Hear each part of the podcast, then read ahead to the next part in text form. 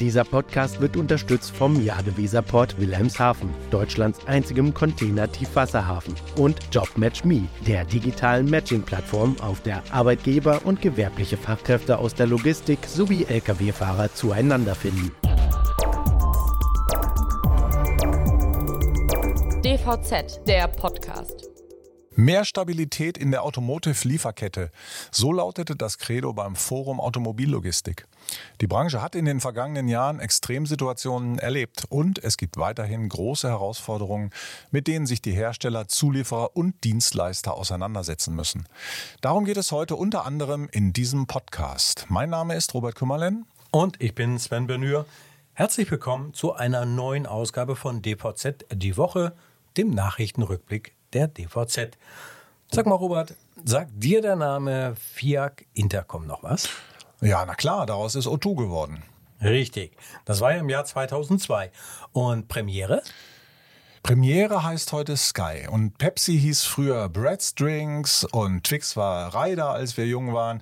Aber sag mal, Sven, worauf willst du hinaus? Umbenennungen von Marken und Unternehmen sind ja nichts Ungewöhnliches. Ja, das stimmt. Aber dennoch war es ja überraschend, als diese Woche wieder ein großer Logistikkonzern eine Umfirmierung bekannt gegeben hat. Aus Deutsche Post DHL wurde die DHL Group.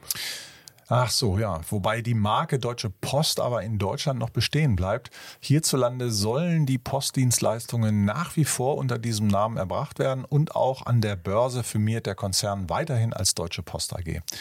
Die Begründung dafür leuchtet mir absolut ein. Würde der Name auch hier geändert, müssten diverse Verträge neu geschrieben werden. Ein Aufwand, ja, den man ja vermeiden kann. In der Tat. Aber ähm, der Postchef, der Tobias Meyer, der hat natürlich noch eine andere Intention. Er will für klare Verhältnisse sorgen und natürlich auch einen spürbaren Akzent setzen oder besser gesagt sich von seinem erfolgreichen Vorgänger Frank Appel auch ein Stück weit absetzen, hat man zumindest das Gefühl. Aber erstmal musste er ja den Schritt erklären, denn wenn eine marktetablierte Marke plötzlich anders heißt, sorgt das doch bei dem einen oder anderen für Irritationen. Nun, was Meyer sagte, hat allerdings Hand und Fuß. So sieht er das Briefgeschäft, das ja über Jahrzehnte eine wichtige Rolle gespielt hat, als wichtigen Teil der Unternehmensgeschichte. Aber und das ist nun mal so. Der Umsatz der Sparte sinkt seit Jahren und damit schwindet auch deren Bedeutung. Und die letzten Zahlen haben es ja gezeigt. Im ersten Quartal 2023 hat der Konzern 93 Prozent seines Umsatzes mit der Paketbeförderung und anderen DHL-Services erzielt. Und deshalb ist Meyer der Ansicht, dass das, was drin ist, auch draufstehen sollte. Und das ist eben DHL. Im Paketbereich will man ja auch noch weiter in automatisierte Anlagen investieren. So sollen zu den bereits 12.000 existierenden Packstationen weitere 3.000 hinzukommen.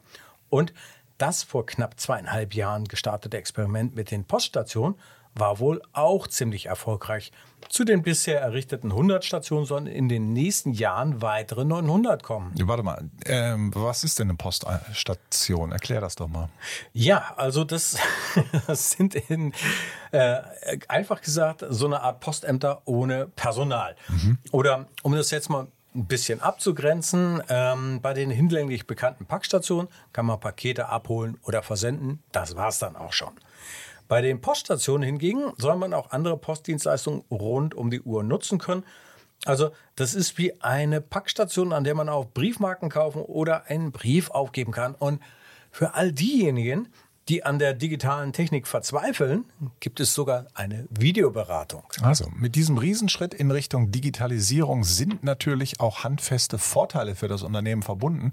Das muss nämlich als Universaldienstleister überall im Land oder besser gesagt in jedem größeren Dorf Postfilialen unterhalten. Und wer macht das? Supermärkte, Krämer, Tankstellen oder Kioske. Die gibt es aber nicht mehr unbedingt in jedem Ort und deshalb muss eine Alternative her. Und da die Post nun in größerem Umfang in die Automaten investiert, könnte man vermuten, dass die kommende Postreform den Weg dafür freimacht, die Poststation als Erfüllung der Präsenzpflicht anzusehen. Ja, und das ist schon mal ein cleverer Ansatz. Zumindest löst er ja auch noch ein weiteres Problem. Die Post muss weder einen Dienstleister vor Ort bezahlen, noch eigenes Personal vorhalten. Und das ist ein wirklich dicker Pluspunkt angesichts der gegenwärtigen und auch des künftigen Mangels an Arbeitskräften. Und der, der ist natürlich auch in den Provinzorten mittlerweile ziemlich deutlich zu spüren. Ähm, ja, das sind die Herausforderungen der Post. Aber vor ganz anderen globalen Herausforderungen steht hingegen die Automobilindustrie, hatten wir eingangs gesagt. Und darüber reden wir nach einer kurzen Werbepause. Hallo, sind Sie gleich da? Mit der Live-Sendungsverfolgung von Timocom teilen Sie Ihre GPS-Daten mit Ihren Geschäftspartnern selbstbestimmt und in Echtzeit auch über Schnittstellen. Vereinbaren Sie jetzt Ihre kostenlose Demo auf timocom.de-dvz. So, da sind wir wieder. In dieser Woche fand in Herzogenaurach das Forum Automobillogistik statt, das vom Verband der Automobilindustrie gemeinsam mit der Bundesvereinigung Logistik veranstaltet wird. Und Gastgeber war diesmal der Auto- und Industriezulieferer Scheffler. Zum Auftakt sprach denn auch Andreas Schick, Vorstand Produktion, Supply Chain Management und Einkauf von Scheffler. Zusammengefasst lautet seine Devise globale Chancen nutzen, sich aber lokal ausrichten und intelligent vernetzen. Zwei Themen sind seiner Ansicht nach für die Branche von besonders großer Bedeutung. Nachhaltigkeit und Resilienz. Für die DVZ ist unser Kollege Claudius Semmern vor Ort gewesen und er fasst die Kernbotschaften des Forums Automobillogistik so zusammen. Transport wird schon als etwas gesehen, was die Industrie gern vermeiden würde, allein schon aus Nachhaltigkeitsgesichtspunkten, aber auch, weil Verzögerungen in den Krisenjahren ein großes Risiko dargestellt haben. Zudem waren die hohen Logistikkosten der Corona-Jahre gerade für Zulieferer eine große Belastung. Klares Ziel wird es also sein, die Lieferketten lokaler auszurichten, regionale Partnerschaften einzugehen und Transporte zu optimieren. Apropos Partnerschaften, immer wieder war die Rede davon, Kooperationschancen noch besser zu nutzen, die kommenden Herausforderungen gemeinsam zu bewältigen. Da gibt es ja so einige, zum Beispiel das Thema Nachhaltigkeit, denn nicht nur die Produkte müssen ja grüner werden in der Branche, sondern auch die Produktion und vor allem die gesamte Lieferkette. Weiteres Beispiel ist das Thema Resilienz. Die Lieferketten sollen widerstandsfähiger gemacht werden, was gerade mit Blick auf die Halbleiterversorgung allerdings schwierig werden dürfte. Denn bekanntlich braucht ja nicht nur die Automobilindustrie für ihre Produkte immer mehr Halbleiter und hinzu kommt, die Kapazitäten in dem Halbleitermarkt sind sehr beschränkt. Hier gilt es weit im Voraus zu planen. All diese Dinge kosten natürlich auch Geld. Von vielen kleinen Stellschrauben zur Kostenoptimierung. Das zentrale Thema der Vor-Corona-Jahre war allerdings weniger die Rede. Die große Hoffnung liegt offenbar auf digitalen Werkzeugen und hier vor allem Big Data Analyse-Tools, um die Lieferketten also noch besser planen und steuern zu können und Probleme so frühzeitig wie möglich zu erkennen. Daran arbeitet die Branche mit Hochdruck genauso wie an einem sicheren und standardisierten globalen Datenaustausch. Einerseits müssen Lieferketten also langfristig gedacht werden, zugleich müssen die Unternehmen aber mehr denn je in der Lage sein, kurzfristig auf Störungen oder Marktentwicklungen zu reagieren. Transporte vermeiden, das werden die Transport- und Logistikdienstleister wohl nicht so gern hören. Aber die haben ja im Rahmen ihrer Verträge mit der Automobilindustrie auch noch ganz andere Aufgaben.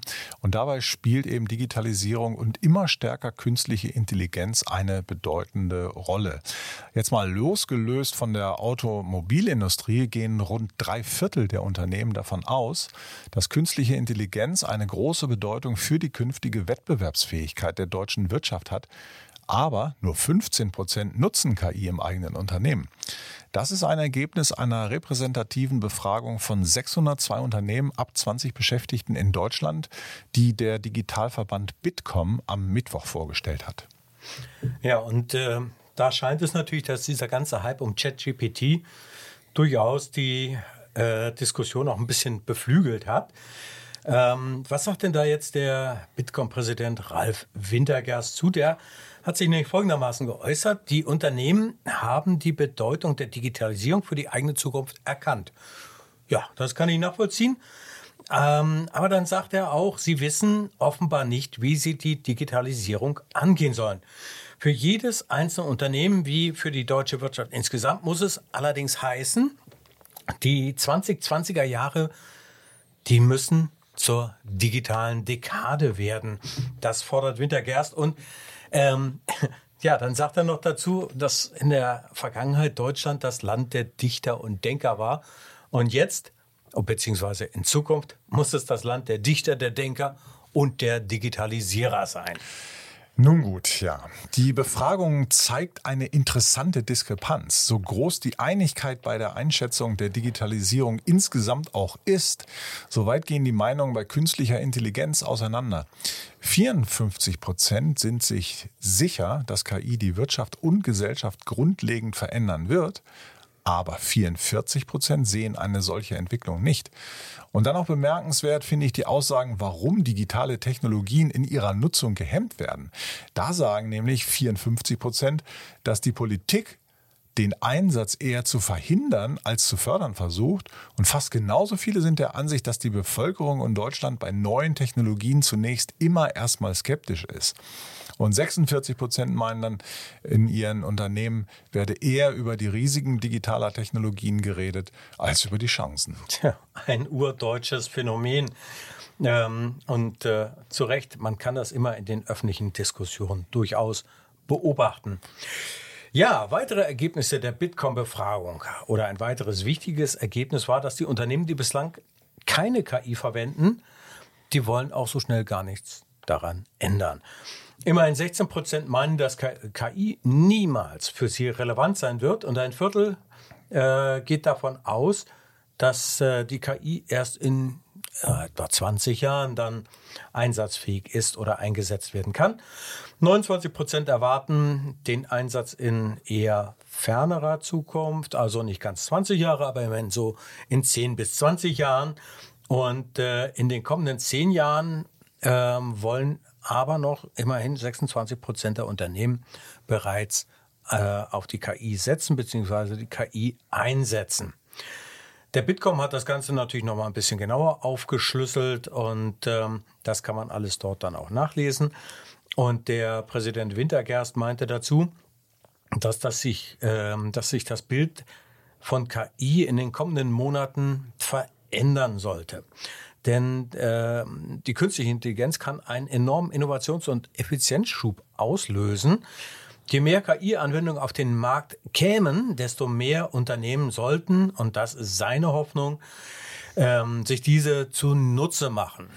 Ja, im Moment scheint da noch einige Unsicherheit zu bestehen. Deswegen will der Bitkom auch in einer weiteren, noch detaillierteren Umfrage, die im Herbst stattfinden soll, dieses Bild nochmal ein bisschen klarer machen. Mhm. Und eins ist ja auch klar, äh, nicht immer hilft KI weiter. Zum Beispiel nicht bei der derzeit anhaltenden Hitze. Mhm. Ja, ähm, die spüren wir ja nicht nur hierzulande, auch in anderen Teilen der Welt ähm, ist das ein Problem, zum Beispiel am Panama-Kanal. Mhm. Dessen Wasserstand sinkt nämlich angesichts der anhaltenden Dürre immer weiter. Äh, normalerweise dürfen Schiffe da mit einem Tiefgang von bis zu 15,24 Metern den Kanal passieren. Mittlerweile liegt die Grenze bei 13,41 Metern und ab Sonntag wird der Wert dann für den zulässigen Tiefgang nochmal um 15 Zentimeter gesenkt. Ähm, das heißt dann natürlich auch, dass die großen Containerschiffe deutlich weniger Boxen transportieren dürfen. Und ich glaube nicht, dass das den Reedereien großen Spaß macht. Naja, immerhin hat äh, CMA, CGM schon darauf reagiert und bereits zum 1. Juni für die Verkehre zwischen Nordostasien bzw. China und der nordamerikanischen Ostküste einen Zuschlag von 300 US-Dollar pro Container erhoben. Und äh, Hapag-Lloyd will zum 1. Juli nachziehen und dann verlangen die für bestimmte Dienste eine Panama Channel Charge in Höhe von zusätzlich 260 Dollar pro Box. Ja, also hoffen wir mal, dass sich der Wasserstand bald normalisiert. Nicht nur dort, sondern auch an anderen Flüssen und Ufern. Aber lass uns mal zu einem anderen Thema wechseln. Wieder zurück nach Deutschland. Der Bundestag hat ja den Entwurf des nationalen Entsendegesetzes abgesegnet. Und jetzt muss nur noch der Bundesrat zustimmen und das Gesetz kann in Kraft treten. Durch die Neuregelung wird eine EU-Richtlinie, die Teil des EU-Mobilitätspaketes ist, eins zu eins in nationales Recht überführt.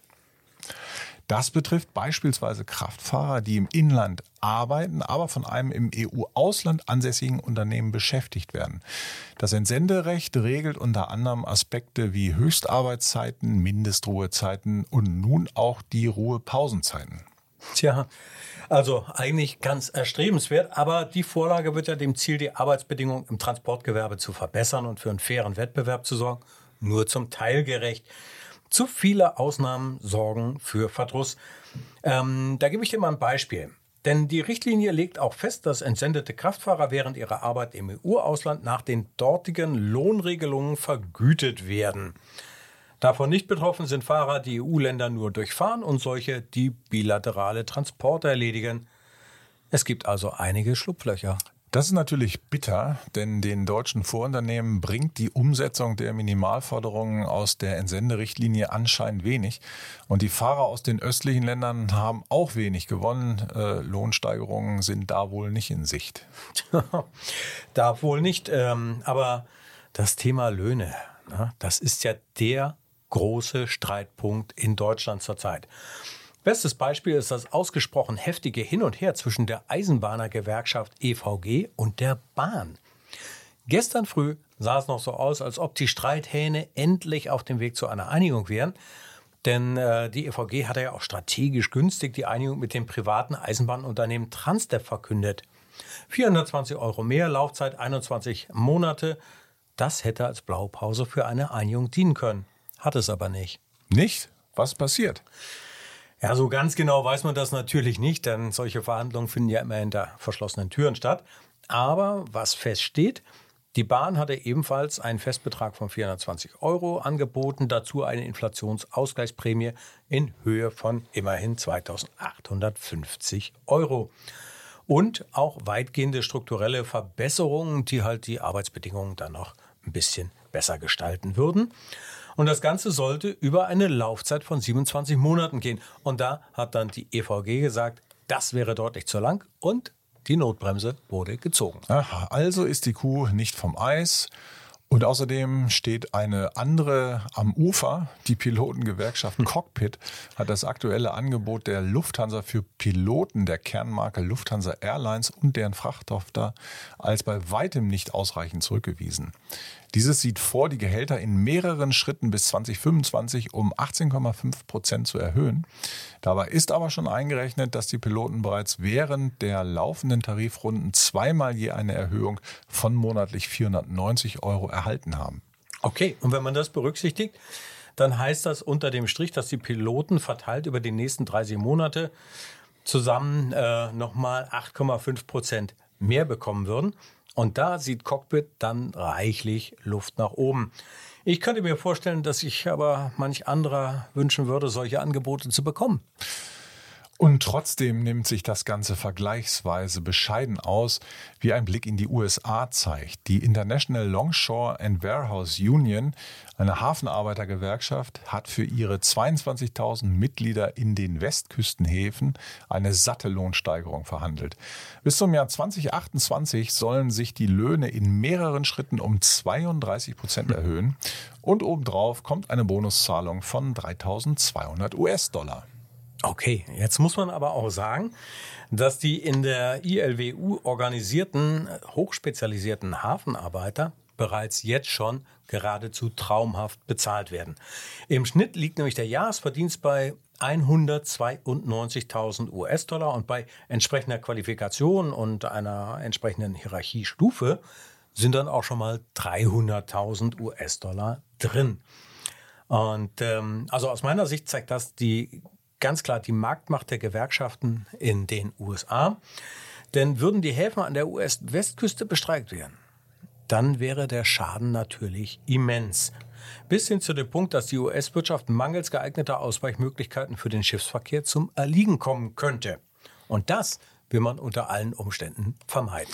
Das ist aber auch eine Besonderheit des nordamerikanischen Marktes. In Europa hingegen sieht es ganz anders aus. Hier könnten die Schiffe ja mit Kurs auf einen bestreikten Hafen auf eine naheliegende Alternative in einem Nachbarland umgeleitet werden. Das würde dann zwar auch zu Verwerfungen entlang der logistischen Kette führen, das wäre aber noch handhabbar. Ja, abgesehen davon, im Moment ist das sowieso kein Thema. Denn erst im letzten Jahr hat ja Verdi nach einem wirklich heftigen Arbeitskampf, wenn man sich mal daran erinnert, einen guten Abschluss für die Hafenarbeiter in den Nordhäfen durchgedrückt. 9,4 Prozent mehr plus ein Nachschlag von mindestens 4,4 Prozent. Ich finde, das ist schon ganz schön ordentlich. Aber vielleicht trügt die Ruhe auch, Denn beim Abschluss im letzten Jahr wurde ja auch ausdrücklich vereinbart, dass die Arbeitgeber für 2023 eine Inflationsrate von bis zu 5,5 Prozent ausgleichen. Es aber ein Sonderkündigungsrecht für beide Seiten gibt, wenn die Inflation höher liegt. Und ähm, tja, das könnte sein, aber Gott sei Dank, es gibt noch keine Signale, dass es so kommen könnte. Das steht zu hoffen, denn die deutschen Häfen haben ja im Moment wirklich genügend andere Sorgen. Unsere Kollegen Sebastian Reimann und Lennart Albrecht haben darüber ein langes Gespräch mit der Hamburger Hafensenatorin Melanie Leonard geführt. Die schafft es tatsächlich, den heiklen Spagat hinzubekommen zwischen dem aktuell vorgelegten Hafenentwicklungsplan 2040 und den Interessen der Containerumschlagsbetriebe. Ja, richtig. Im DVZ-Gespräch, Interview, äh, sagt sie auf der einen Seite, dass der Umschlag allein ja kein Selbstzweck sei, sondern etwas damit zu tun habe, wie sich die Ballungsräume um die Häfen entwickelten. Und ähm, da wesentliche Teile der in Hamburg gelöschten Ladung ihre Quelle oder ihr Ziel auch entweder in der Stadt oder in der Metropolregion hätten, werde es immer ein gewisses Maß an Umschlag geben. Das ist natürlich erfreulich. Allerdings sagt Leonhard mit Blick auf die geplante Westerweiterung des Hafens auch, dass weitere Containerterminals nicht unbedingt angesiedelt werden, um starkes Wachstum zu erreichen sondern um die Effizienz der Umschlaganlagen zu steigern. Ja, Effizienz steigern ist immer ein gern gebrauchtes Stichwort, ebenso wie Kooperation, das haben wir ja vorhin auch beim Thema Automobillogistik schon gehört. Ja, und äh, beim Thema Kooperation kommen wir zu den Ergebnissen unserer aktuellen Umfrage auf LinkedIn. Denn wir wollten wissen, ob der Fachkräftemangel mittelständische Speditionen dazu zwingt, mit mehr Vertrauen enger zusammenzuarbeiten. Da haben bisher knapp 200 Menschen mitgemacht. Mhm. Und das Ergebnis ist spannend. 64 Prozent sind der Meinung, dass die Speditionen noch enger zusammenarbeiten müssen. 19 Prozent sehen das nicht so und 18 Prozent sehen das nur bei Teilladungen. Und wer jetzt genau aufgepasst hat, hat mitbekommen, dass wir bei 101 Prozent gelandet sind. So ist das mit der Rundung. Ja, ein kleiner Rundungsfehler ist immer drin. Ähm, aber die Ergebnisse sind natürlich in der Tat spannend. Und also ganz ehrlich, vor diesem Hintergrund bekommt der Begriff Jobsharing ja eine ganz neue Bedeutung. Ein Mensch arbeitet nämlich dann bei Bedarf für zwei oder mehr Logistikunternehmen. Ja, das könnte man so sehen. Tja, und damit sind wir auch schon am Ende des heutigen Wochenrückblicks angelangt. Wir bedanken uns wie immer ganz herzlich für Ihr Interesse und fürs Zuhören. Ja, und natürlich würden wir uns sehr freuen, wenn Sie unseren Podcast abonnieren würden über eine der gängigen Plattformen. Die Plattform Ihrer Wahl wird uns vorhalten. Und ähm, klar, wenn es Ihnen gefallen hat, ein Sternchen, ein Daumen hoch. Da freuen wir uns natürlich auch sehr. Haben Sie Fragen oder Anregungen, sind die jederzeit herzlich willkommen und äh, schicken Sie uns das einfach über Ihre Lieblingsplattform in Form eines Kommentars oder schicken Sie uns eine Mail an redaktion.dvz.de. Wir verabschieden uns und wünschen Ihnen ein schönes Wochenende. Hören Sie gern nächste Woche Freitag wieder rein in unseren wöchentlichen Nachrichten-Podcast. Es sagen Tschüss, Robert Kümmerlen und Sven Benür. Dieser Podcast wurde unterstützt vom Jade Weserport Wilhelmshaven, Deutschlands einzigem Container-Tiefwasserhafen, und JobMatchMe, der digitalen Matching-Plattform, auf der Arbeitgeber und gewerbliche Fachkräfte aus der Logistik sowie Lkw-Fahrer zueinander finden.